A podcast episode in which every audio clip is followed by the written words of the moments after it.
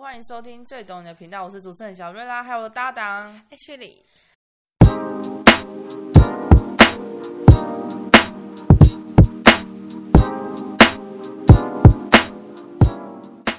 哎，我们这次看那个最火红的《赘婿》，超好看的，就是现在当今最红的。我觉得《赘婿》让我非常惊讶的原因，是因为它的封面真的不吸引人。对啊，因为我记得它的封面好像是他跟那个。呃，《庆余年》里面那个女丑，那个宋轶吧，对，宋轶，然后一起就是穿那个新娘装，那个结婚的那个对新娘装。我觉得真的，如果我不知道这部片好不好看，我划过去我是不想点的，因为男主角颜值不够高，而且这个名字也不怎么吸引人，而且我觉得画面不吸引人，因为你看你划过去一整片都是。因为现在古装都是仙侠嘛，那个很唯美的画面，对对对。然后你突然跳到一个就是他们两个丑角的画面，其实你根本不会想点、欸。因为大部分的男女主角都会找一线的，譬如说像杨幂啊，或是赵又廷啊，阮经天啊。然后还有那个什么陈伟霆啊，那时候《庆余年》的男主角是张若昀嘛？那对张若昀。对，因为这部片大量采用《庆余年》的主角跟就是男女配角等等诸如此类，那我就觉得说，如果这是张若昀来演，我可能还会比较吸睛。那没想到张若昀只出现前面一小段而已。对，因为他好像是那个什么友情客串，因为其实我那时候也不知道，我刚看的时候，我第一眼看到他，我以为这部片男主角就是他，我想说，哎，他接演。就是接连演了两部哎、欸，我我反而那时候觉得说是他很正常，可以继续看。对，没想到是那个男主角的时候，郭麒麟，我有吓一跳，我说原来郭麒麟已经开始当男主角了。而且我觉得更让你吓一跳，应该是那个吧，就是你看到最后发现里面超多演员都是《庆余年》的演员。庆余年那个时候演张若昀的妈妈，然后这时候就变郭麒麟的那个什么丈母娘。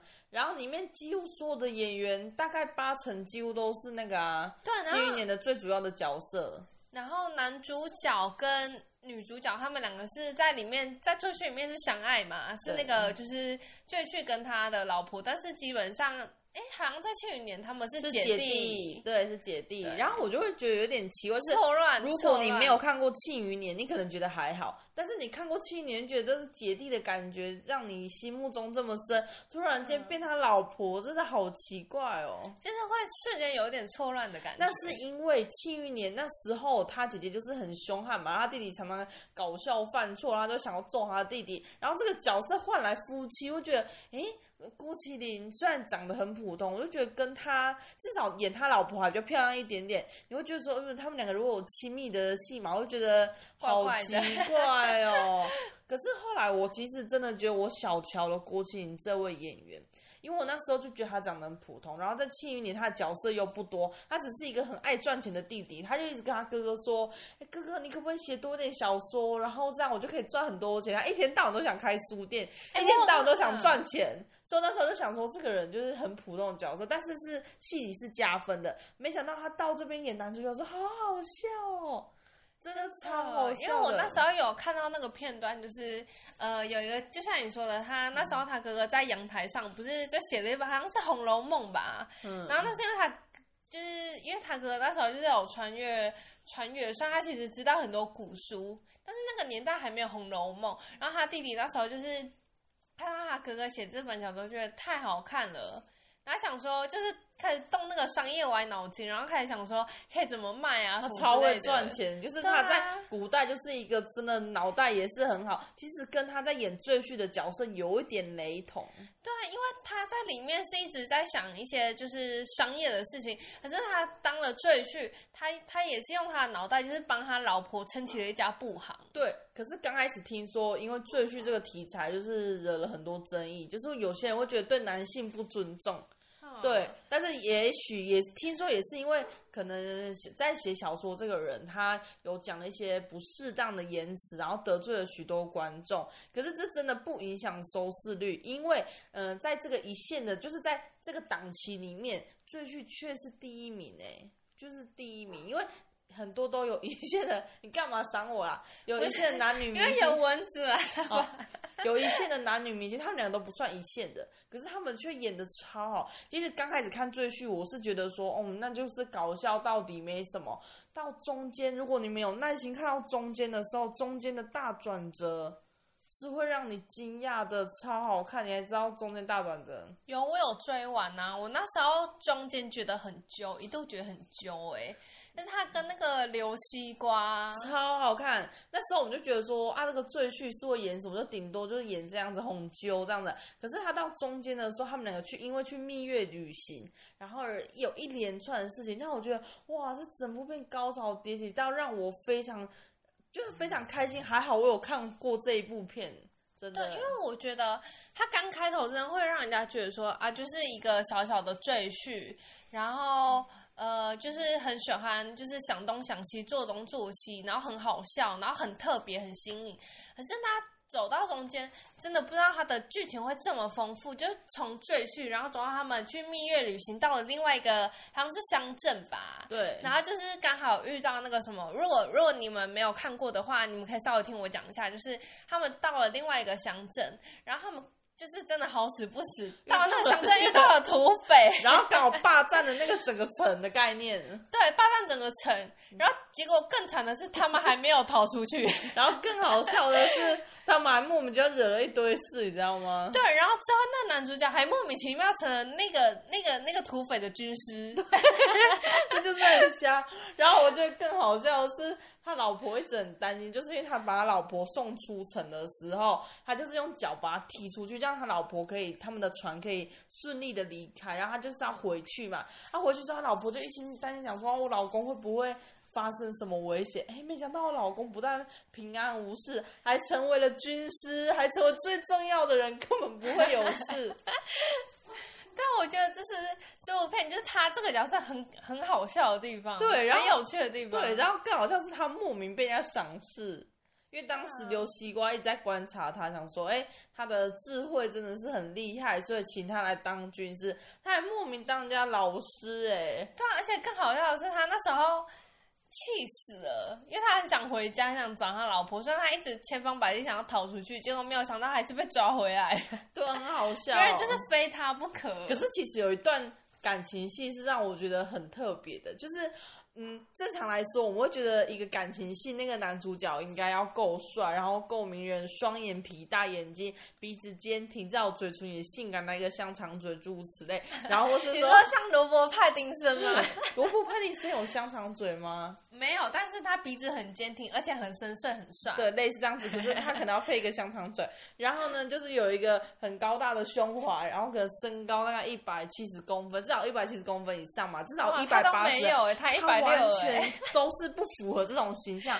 然后那时候刘西瓜因为请他当军师，然后当然他也有喜欢他。然后在男主角遇到一个危难要被杀死的时候，女主角挺身而出说：“因为我喜欢他，所以请大家去保全他。”然后那时候他们因为有感情线，是因为男主角红揪嘛，所以他基本上他不可能再跟别人恋爱了。但是男主角很像很喜欢这个刘西瓜，刘西瓜也喜欢他，那段感情真的是很特别。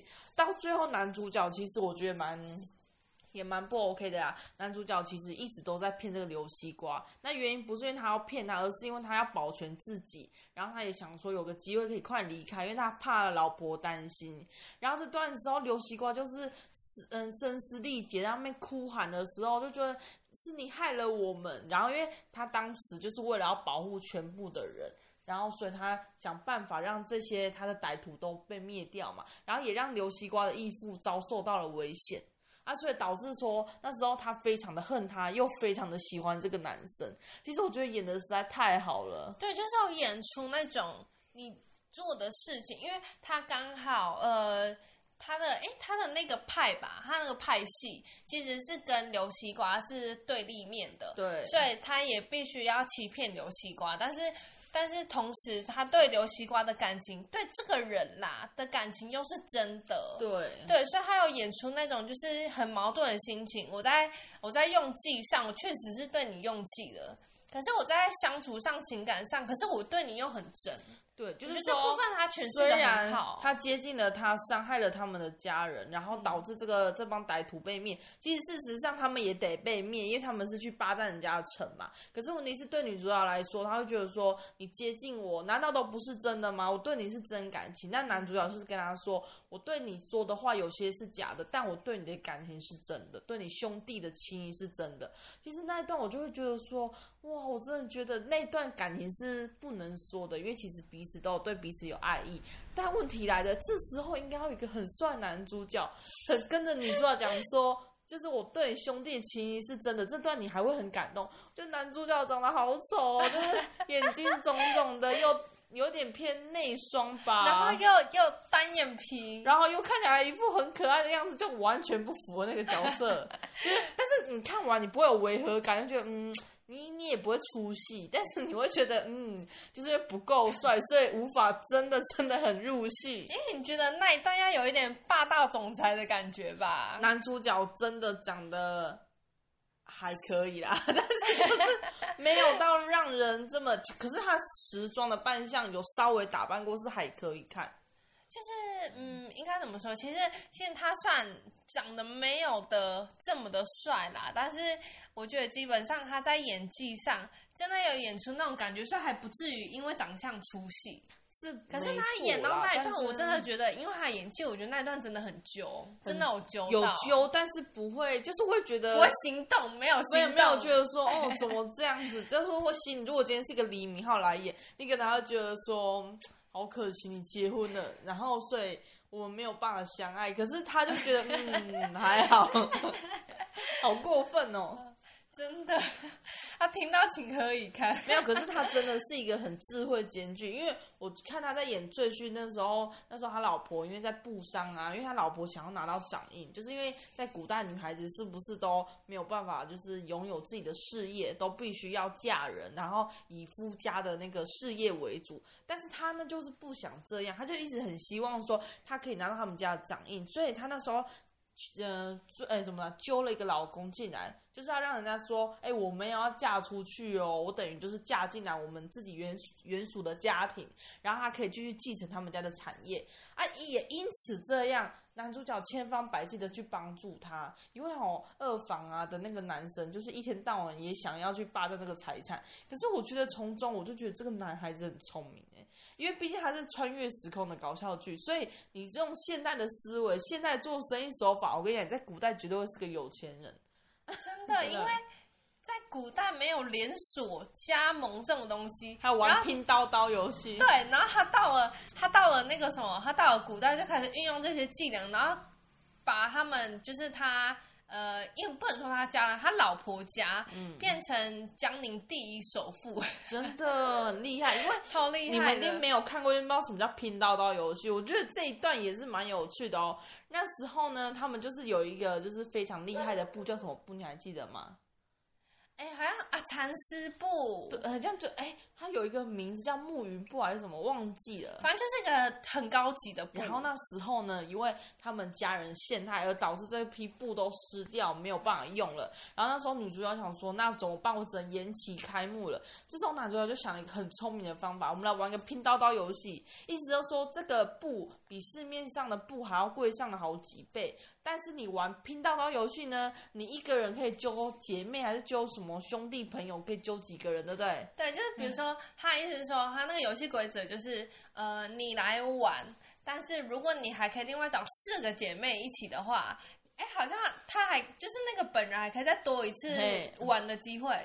哎，我忘记人家本人可以玩一次，然后还可以找几个朋友来跟他玩拼刀刀。对对，然后就是比如说有点像一个转盘，然后转，然后你拿剪刀去插，就是去甩过去。如果你甩到减一千块，就是减一千块。那因为不止减一千块，你可以玩四次，因为你找四个朋友嘛。然后你就是到最后，也许这个布不到一百块，也许到最后这个布其实是还是要三千块，那就是看你玩的那个运气喽。对，假设你一万块，然后你插了四次都是一千，那你就只要付六千 对，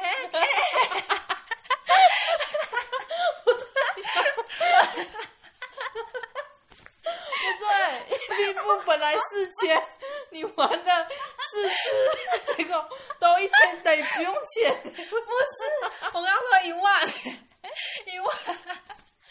我哎、欸，我没讲错哎，我说一万啊，然后扣掉四千嘛。嗯，对对，成，我让你大家听回放。我刚刚说一万哦，一万四千。因为我在我的脑袋根深蒂固哈，变成根深蒂固，就还没有到一万那么贵。我记得他那布要四。我我例如嘛，哦、例如 吓我一跳，怎么四千？你刚刚有没有认真听啊？你搞笑了你，你有认真听？我前面明明就说这个数字没这么高。我例如啦。对，可是我就觉得它很特别，就是那时候他们的那个。呃，那个叫掌管的是他阿公吧，对不对？他阿公还非常的生气，说你怎么可以提高那么多售价？就是都等于就是奸商的概念。一一批布可能才比比喻起来一千块，你给他提高到三千块，玩拼刀刀游戏。可是呢，在他那个阿公生气的同时，他们认真算过，发现平均值等于说他们也没有给他多赚钱，也没有了钱，等于是刚刚好。对，就是就是一个几率问题啦。对，就是就是，假设那那匹布其实只要一千块，但是他故意说五千块，然后你你你这样子折扣下来，就是玩那个游戏这样折扣下来，其实也刚好一千多，所以他们其实。也没有，就是多赚人家钱，只是用这种方式让人家觉得，哎，我好像有赚到了心理而已。可是他们收的钱实际上并没有多。对，然后他们就是用这种商业手法，然后后来真的算下来，他们的那个什么业绩真的大增，然后他老公就超开心。而且我想起来那部那批布，人家叫暮云纱，你还记得吗？暮云纱。对，他就说那批布非常漂亮，在阳光下，然后去看那批布，然后它会有个白亮的那个透褶，然后漂亮到像那种。就是像什么彩虹般的光泽一样，就是非常漂亮的一匹布，就是会会亮亮的。然后那时候呢，我觉得他就是运用了许多字，我觉得有一幕也是蛮屌的哦。就是那时候，诶，他的老婆算是有被一个男生喜欢，然后那个男生非常的变态，一直千方百计想要就是对他老婆不礼貌。然后那时候就是为了救他老婆，然后他就说要让这个家破产，让这个什么这个非礼他老婆的这个家族破产。然后那时候呢，他就很聪明，他就卖起了皮蛋生意。然后那时候就很好笑，他们在大街卖皮蛋，当然是不合法的嘛。他们就转往小巷卖皮蛋，然后还有了加盟生意，然后赚了大量的加盟金。然后皮蛋还是由统一工厂制作而成的，所以他们只是发配呃发配皮蛋嘛，然后赚了非常多的钱。然后呢，然后还因此让那个男生破产。那这个过程你们要自己去看。我觉得那个脑袋真的超聪明的，那一幕你还记得吧？我记得，就是很。他叫他老婆故意制造一个假象，是把他的那个布店关掉，因为那个男生不但想非礼他老婆，他还很过分的垄断了这个市场，把所有的布用了好几倍的价钱买回去，导致每个布行根本就没有布可以卖。对，也没有办法制作衣服，所以他就故意叫他老婆做个假象，就是啊，你们把所有的店铺关掉，就代表有点投降了，我们没有办法经营生意的，让他非常的得意忘形。然后这时候他们就转往大街小巷的小巷里面卖起的皮蛋生，因为皮蛋便宜嘛，大家人人都买得起，那一颗两颗也无所谓。那你每天买，那不就大量累积的金额？而且男主角赚钱还是有靠透过加盟这个方式赚钱的哦。所以呢，当男主角的现金流量达到一个程度的时候，男主角就可以去买布了。对，他就不不是说要二十倍、三十倍才买到他的布吗？他故意垄断市场，把布的价格，我记得他那时候用的手法是说，他故意用便宜的布卖给其他的那个店家老板，然后导致那个男生就是他垄断，他用二三十倍的那个什么钱财去买了大量的布，可是他们家等于没有现金的啊。那再来，你用那么大量的钱财去买那么多布，你们家没有现金。那如果有人要拿那拿那个货款说，然后来请钱，是不是请不了钱？那最后呢，我因为我手上卖了皮带，赚了非常多的钱，我就等于拿我这些现金流去跟你说，来一层卖不卖？然后你当然想说不划算，我用二十倍买的布诶，可是问题是我这个月无法周转，所以他就用低价把所有布卖掉。男女主角不但就做得了生意的，而且大量现金还在自己身上。对，我觉得他这一点超聪明，而且他真的有把这个过程讲出来，就是说，就是说，因为他透过这种方式让男主角在就是已经没有现钱了，嗯、然后他又又同时就是因为他故意用就是逼故意用一种手法逼他用，就是比如说二三十倍的价格去买那匹布，所以导致说他其实现钱根本不够，然后还要再去贷款。对，然后一个月到了就破产。对，一个月到不都会有人来请那个货单吗？就说哎，那个什么类似说哎要请钱哦，请不到钱，那到最后我如果为了要撑得了我这一个月，我势必是不是就得用一层去买？所以你急着用现钱，其实我觉得现钱是一个致命伤，可是他当时没有想到，他当时爱面子，说好二十倍也买，三十倍也买这批布。对，可是我觉得男主角也很聪明，是因为他刚好有。猜到就是也是看准说这个男生他爱面子，因为如果对方他不爱面子，而且他很聪明，他也不敢就是玩这个赌注。对，如果对方破产的就会是男主角，因为他就是爱面子，所以他就会说：“我为了要垄断这个市场，二十倍、三十倍，我家有钱我就是出。”可是他没有想过，你用二十倍、三十倍去买这些布，代表他制作而成的衣服也是贵了三十倍、四十倍。对啊，那问题是谁要买？如果民众买不起的话，那你就只能把你那些衣服低贱，就是贱卖给想要跟你买的人，那当然价格就会落差很大啦。你就不符合成本，因为你看到，你，你如果用三十倍的买了这批布，那制作成本、人力成本、店家成本，等于这批布可要卖到四五十倍，你才划算呢。那谁会愿意？好比喻，谁会愿意用五六千块买一个明明就是才几百块的衣服？对啊，所以我就觉得。我就觉得当时那个男配角也很笨，他就是输在他爱面子。可是我觉得说做生意就是其实也是要看人呐、啊，就是你知道这个人的个性，你就可以做得了他的生意。对，就是看准他的那个什么，他他会怎么走。其实我觉得这件事情也是蛮有趣的哦。就像呢，在经营这个，就是在经营某些方面，譬如说，好比喻，如果你今天假设你经营的是一间民宿，好了。那或者你今天经营的是一间饭店、旅馆也都可以。但是如果今天你接到一通电话来了，他说，嗯、呃，比如说他说，小姐，请问今晚的房价是如何？然后你就看一看啊，时间晚上十点了，还有一房有空缺。但是如果这个时候呢，你就坚持你的价格，比如说哦，我们一晚就是两千五百块。然后，如果对方就会觉得说，啊，我这么晚了，我来入住还是两千五百块，可不可以给我一个折扣？因为毕竟十点了嘛。如果如果就是因为隔通常都十一点前退房，那他十点他也睡不到，一现在就离开了，两千五百块对他来说太贵。如果这时候你坚决说，我一定就是两千五百块，那不然不要，那你也许你就错失了一晚。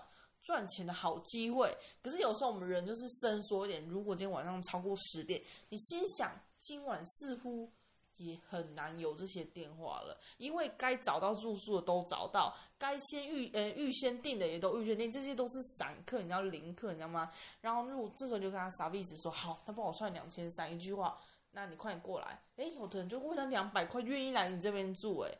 对不对？所以我就说做这个生意手法，其实真的是要很弹性，而且在这个做生意手法，你就想说，哈，两千三好不划算哦。可是你有没有想过，如果今天他很早入住，你给他优惠似乎对你不划算，因为有人就说你说下午三点入房，有人三点就给你吹冷气，吹到隔天，其实真的是不划算。可是如果是在很夜晚的时候，说一句实话，他可能还出去吃个饭，干嘛诸如此类。所以像有的人才回来，对，然后很多人他可能隔天他可能赶着出去玩，赶着做一些事情，所以可能七八点就离开了。对，也也不到那你规定的退房时间。对，所以我觉得在做生意手法上其实是可以有一点伸缩空间。那我觉得这男主角就聪明做到，他这戏里就是演一个很聪明的男生，就是他在做生意有点伸缩，而且要做一些假象。可是我觉得在他真实也是这么聪明的。对，因为像。他在我我有看过他一支影片，就是他在玩那个，他有上那个密室逃脱的综艺节目，然后几乎他那个团队里面还有邓伦啊、杨幂啊、大张伟那一些的，几乎哦全部都是他一个人破的。他超聪明的，对啊，他不是只有戏里演的一副很聪明，就我希望这个笨蛋，他是真的实力都是一个非常聪明的人。对啊，因为其实我觉得如果有一个人可以演聪明，代表那个人真的聪明。可是如果那个人就是应该说笨大都可以演，但是如果聪明，不见得每个人都可以演。是没错，因为毕竟聪明的话，其实我觉得聪明这个东西呢，真的是要累积的。就是除了多看点书以外，就是你我发现呢，做生意的人真的会比较聪明一点。对，就是，就是因为弹性上，在做有些职业，它似乎就是一成不变，然后也是重复的动作，你久而久之就是这样子。像公务员就是一个最好的例子。那做生意有时候就必须要有一点伸缩，要不然有时候很难做到人家的生意。对，而且何况就是有时候生意场上你会遇到很多问题，或者说有一些客户他可能想要来跟你谈一些就是。因为做生意不可能很死嘛，总是会有人想要谈一些，就是他的想法，他可以怎样这样。但有时候你也要变通说，那他谈这个想法对你来说有没有吃亏，可不可行？然后你又要兼顾到就是这段买卖关系，所以我觉得商人其实是还蛮还蛮全面的，要很十项全能。那我觉得他最旭最聪明的点就是，他老婆前期遇到困难就是不没有办法如期买卖，因为毕竟下雨淋湿了嘛。啊，还有第二件事就是说，哎，我今天那时候还遇到很多事，还有什么事？突然间有点忘记。让我想一下。还有遇到垄断市场这件事情。对，垄断也是一件。然后，哎，对，我忘记，就是我觉得还有、啊、还有还有一件事，我想起来了，还有就是，呃，他那个女主角哥，哎，是哥哥吧？二房的哥哥有一次想要陷害他，嗯，然后故意让他跟就是他玩。玩过拼刀刀游戏的客人，不是都可以拿到女主角盖的一张的那个兑换兑换券啊，杀的兑换券。然后那，然后他就故意，他哥哥就故意制造一场误会，就是他故意用呃给另外一个客人的兑换券跟 A 客人 A 客人跟 B 客人的兑换券是号码是一样的。你是三百号，我也是三百号。然后这时候他们两个就在女主角面前吵说：“哎，我们都是三百号，那这样子你要先给谁？”嗯，是他哥哥故意制造他跟客人之间的纷争，这样子。对对对，我那一次也是，对啊。主要是我觉得那一次就是那一次客人，嗯、呃，观众一定没有听过嘛。那一次就是说那时候因为他们的布无法如期缴交，那你玩玩拼刀刀游戏，那比如说你今天得到的折价是一千块台币，比喻来一千块台币，那因为我的货。的确没这么多，那我就给你一个类似一个缴呃那个单子，就说哎，那四月十号你们可以过来拿取这个货单嘛？那有分一号、二号、三号，哎，没有他哥就给他做个一模一样，就搞到哎奇怪，怎么两张单子一模一样？那我这个货到底要交给谁？对，然后这时候客人之间又不开心啊，老板也会不开心啊，所以后来哎，我记得解决方式好像什么男主角好像很聪明吧，就是就是叫女主角先去。呃，用一种方式去跟他哥哥说，那不然我先跟你借好了，因为他如果跟他哥哥先借他他哥哥家的纱布，他哥哥也可以赚钱。嗯，他哥哥就是想要用故意用这种方式来，就是就是希望他妹妹的生意可以分他一杯羹。然后后来他就是用他他妹妹就很聪明啊，就直接跟他说好，不然我我们来签，我我跟你借。啊，我们来签一张借据这样子，然后这时候他哥哥就把那个印章给拿出来了，嗯、然后拿出来之后，刚好就被就是被被看到证据了嘛，因为那个男主角他就是，哎，我有点忘记，后面好像是因为有那个浮水印的关系吧，那一幕、啊、女主角有偷偷设计一个浮水印，没有那么认真看嘞，因为前面还就是没有这么吸引人，所以我前面那一段我有点忘记。但，我我印象中是，呃，女主角其实是有偷偷的设计一个浮水印，所以你只要把那个借据泡水，你就知道哪一张是真，哪一张是假，就有点像你拿肥皂在纸上写字一样，你你平常是看不到，但你泡了水就会有一个印记。就是他们其实很聪明，但是因为我觉得说，在古代的思维会比较简单，因为没有像我们现代的科技啊那。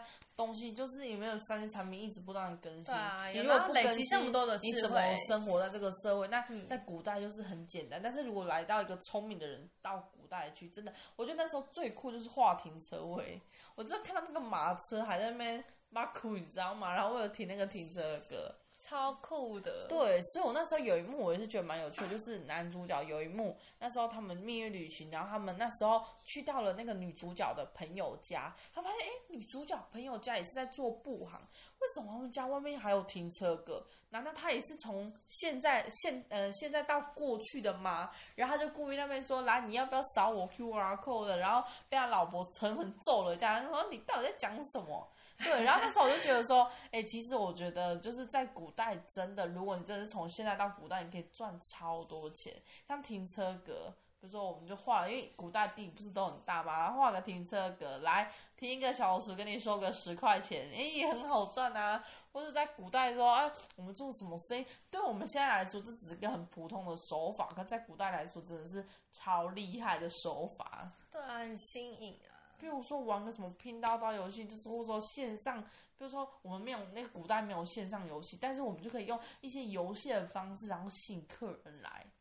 对啊。然后每个月都办个不同的活动，生意一定好到爆。然后就像呃，以前不就是单纯买卖嘛？嗯。然后他那时候在做那个皮蛋神鹰加盟的时候，他有玩现代那种几点卡游戏。有，我记得。对，然后买几送几。对，然后那时候每个客人都好喜欢跟他买，因为买十送一。而且我觉得他最聪明的是，那时候皮蛋那个时代是没有皮蛋，是男主角教他们怎么做皮蛋。其实我觉得那一段也蛮感动，他救了两个女孩子的人生，人生因为那两个女孩子是有点在古代艺妓的地方，那也算艺妓嘛，他们很像卖艺不卖身吧。对，也是在那个妓院，但是他们对，然后男主角因为教了他们做皮蛋，然后让他们的人生有所改变，他们两个成为了老板，然后还给他们男主角后来还开了一间足迹足迹餐厅，对，然后让他们就是去管理，然后也算改变了他们的人生，因为他们不愿意在这样子的地方一直待下去。对啊，就是我觉得也给了，就是那那时候的时代女性一个尊严，真的。然后因为有一个女性是当老板，那有一个女性一心一意想要离开这个地方，然后那时候呢，她一直不愿意。哎，那个那时候那个妈妈桑的概念就一直不愿意让她离开，但是最后还是愿意让她离开，讲说，哎，毕竟她的心愿就是她想要可以出来过过他的人生，因为在那里面可能就是过着就一直被客人骚扰吧，一定的嘛。对啊，还、啊、可以转换一下人生，自己做个老板，不是很开心吗？但不是人人都有这样子的机会。真的，因为在里面就是一定要陪笑啊，然后客人讲不好，像你也要笑得花枝乱颤，然后都会被洗任何的部位。嗯，没办法。但是我觉得那一幕让我觉得最棒的地方，就是说，他让人觉得说，就是。男主角不但给他们的希望，而且男主角还教他们怎么可以逃离这样子的生活。对，所以我觉得，我觉得在里面就是除了可以看到男主角很聪明啊，然后用计的部分，其实也看到很多真情流露的部分，跟就是就是他帮助了很多人的部分。真的，而且我觉得结局让我觉得最最最最最感动的地方，就是到最后男主角他还救了两个国家。就是他只是一个很普通的赘婿，然后有一天他老婆还跟他说：“其实你这么聪明，你不你当赘婿实在太可惜了。”然后他后来还解救了两个，就是解救了两个国家。然后呢，他虽然还会有下一集，我是蛮期待，但是我就觉得说这部片呢，真的是前面让你觉得看了心情啊，后面又会让你有真情流露的地方，让你觉得说嗯，这部片真的很值得一看。对，而且我觉得。丰富度也很值得看，很值得，不会让你觉得很拖戏。每一集每一集都很精彩。对，而且我觉得快到后面的时候，真的会还蛮感动，就他跟刘西瓜感情，所以真的有兴趣可以去看看哦。好哦，那大家如果喜欢，可以就是去看《赘婿》，真的很好看。我们下次见喽，拜拜。